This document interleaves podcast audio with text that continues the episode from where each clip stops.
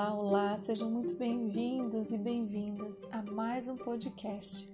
Eu sou a Flávia Oliveira Gama e hoje eu vou falar sobre como planejar uma visita ao museu. Eu vou dar dicas de como explorar o acervo e as exposições. Bom, para começar, foi bem interessante pesquisar que a ideia de público como sujeito ativo, aquele que opina e emite suas interpretações, é recente nos museus. Até 1970, as ações educativas e as exposições eram pensadas apenas para a transmissão de conteúdos para o público. O diálogo sobre as exposições era quase inexistente, e com isso o público tinha pouca oportunidade para expressar suas dúvidas. Antes, as exposições eram concebidas como verdades absolutas, e ao visitante não cabia questionar. Creio que isso explica bem esse sentimento de inadequação, um sentimento de que o museu não é para gente, de que não entendemos nada de obra de arte. E isso é tão sério e desafiador que realmente nos afasta e distancia desses espaços culturais. Hoje, felizmente, nós temos várias pesquisas que abordam sobre o estudo de recepção de público, estudo de públicos de museus, e as pesquisas estão interessadas em saber como que o público se comporta no museu, como se movimenta, qual a sua opinião, que, que caminhos escolhem. Para vocês terem uma ideia, o setor educativo foi criado no final do século XIX, com a ideia de traduzir ao público aquilo que os responsáveis pelas exposições decidem comunicar. E é a educação museal quem estabelece uma relação de comunicação com o público através de diferentes ações educativas. E elas podem ser ateliês, oficinas, atividades práticas, teatros, dramatizações. Existem ainda as atividades extramuros, que são atividades realizadas fora dos museus, a fim de alcançar pessoas que normalmente não têm acesso a esses locais. A Pinacoteca do Estado de São Paulo, por exemplo, tem um programa assim. Ele se chama PISC Programa de Inclusão Sociocultural. Existem atividades educativas para diversos grupos específicos: grupos de idosos, portadores de necessidades especiais, grupos familiares, Existem ainda museus que oferecem kits de objetos como estratégia educacional. O MAI, o Museu de Arqueologia e Etnologia da USP, oferece objetos originais ou réplicas para empréstimos, para serem usados durante a visita, a fim de satisfazer a necessidade de tocar do grupo de pessoas com baixa visão. Cursos para professores e outros educadores servem para trazer informações sobre as instituições e sobre os aspectos didáticos das visitas. Elas falam dos temas abordados, atividades, metodologias usadas. É através das exposições dessa gama de possibilidades que os museus dialogam com o público. Falar sobre como usar o ambiente do museu e as interações disponíveis a meu ver, é muito importante, porque eu já ouvi professores e pais dizerem que ficam constrangidos nesses espaços, por não saberem por onde começar. Professores, eu gostaria que vocês soubessem que as atividades do museu, elas enriquecem as propostas desenvolvidas na sala de aula, e isso ajuda a comprovar e reforçar conteúdos abordados.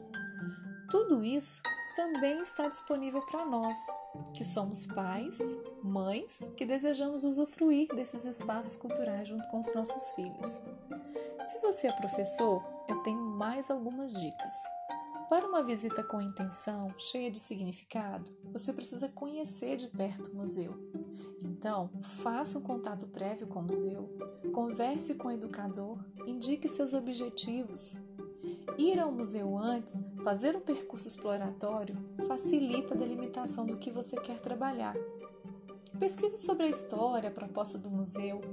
Pense no período do dia que você irá fazer essa visita. No tempo de duração, pense no tema. Você vai ver que a visita educativa é um percurso realizado em grupo e ela pode ser livre, guiada ou acompanhada pelo educador que apresenta a exposição. O papel dos educadores dos museus é dialogar, negociar sentidos e ajudar na compreensão. É importante lembrar que as exposições constroem narrativas por meio dos objetos, e para termos acesso a isso, nós podemos usar das linguagens de apoio. Ou seja, nós podemos recorrer às legendas, os textos, imagens, vídeos, jogos, aplicativos interativos. E se você sentir necessidade, não se acanhe, chame um educador. Pessoal, as ações educativas são estratégias que permitem ao visitante entrar em contato com a perspectiva daqueles que conceberam a exposição, mas também permitem construir seus próprios significados sobre aquilo que se vê.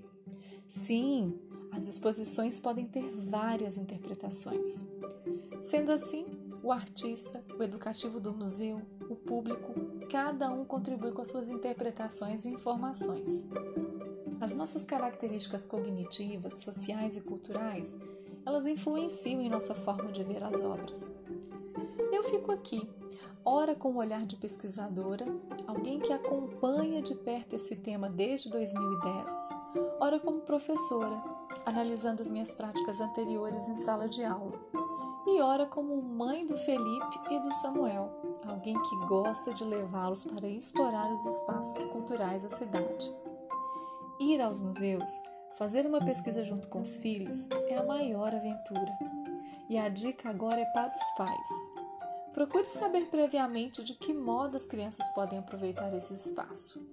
Pesquise sobre a programação Lembre-se que criança é um ser sensorial, tem necessidade de tocar as coisas.